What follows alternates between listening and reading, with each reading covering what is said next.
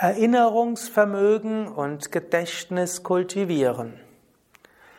Om Namah Shivaya und herzlich willkommen zu einem weiteren Vortrag im Rahmen der Yoga Vidya Schulung. Dies ist jetzt der 17. Vortrag. Es geht um Erinnerungsvermögen und Gedächtnis.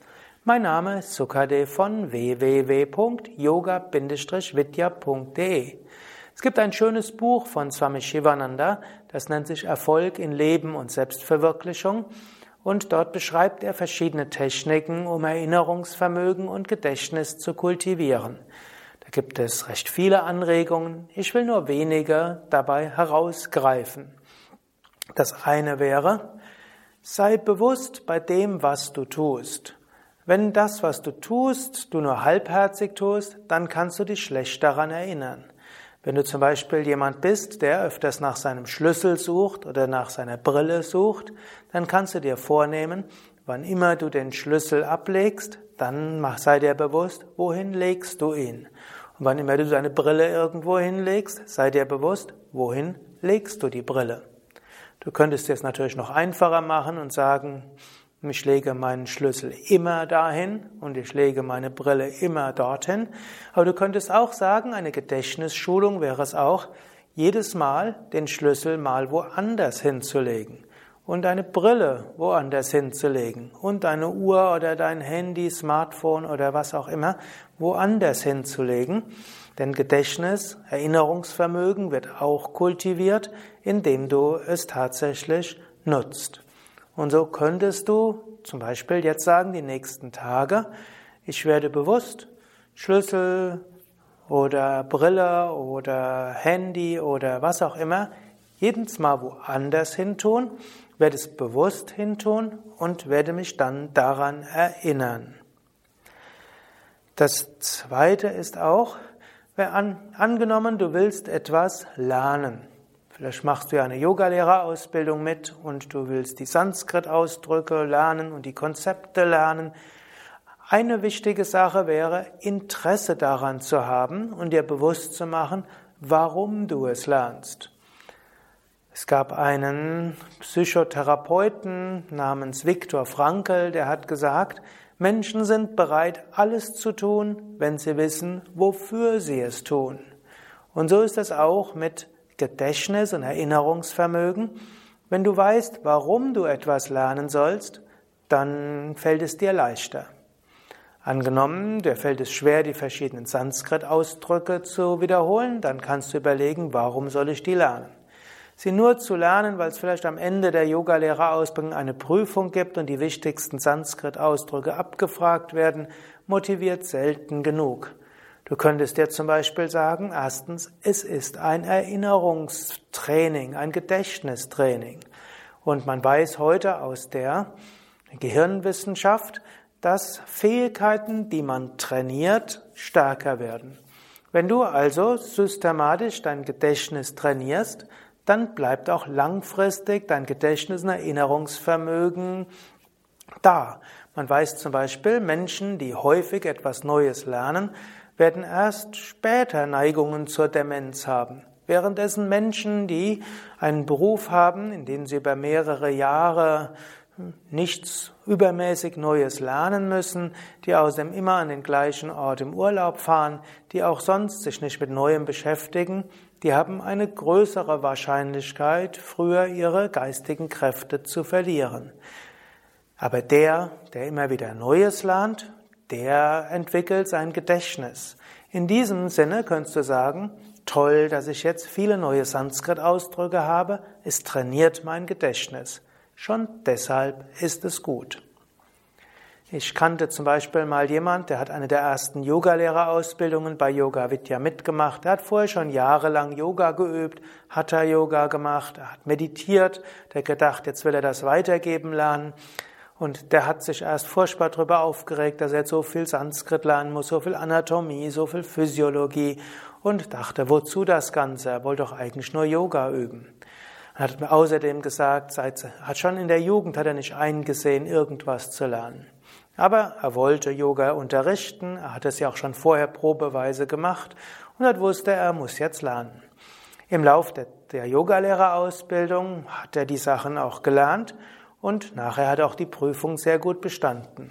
Nachher kam er überglücklich zu mir und hatte gesagt, das war jetzt die erste Prüfung in seinem Leben, die er so gut bestanden hat. Und dann hat er noch nachher gesagt, es hat ihm auch richtig Freude gemacht. Er hat erst, er musste sich überwinden und dann hat er irgendwo gedacht, ja, ich habe mich bisher immer gewehrt, dagegen etwas systematisch zu lernen.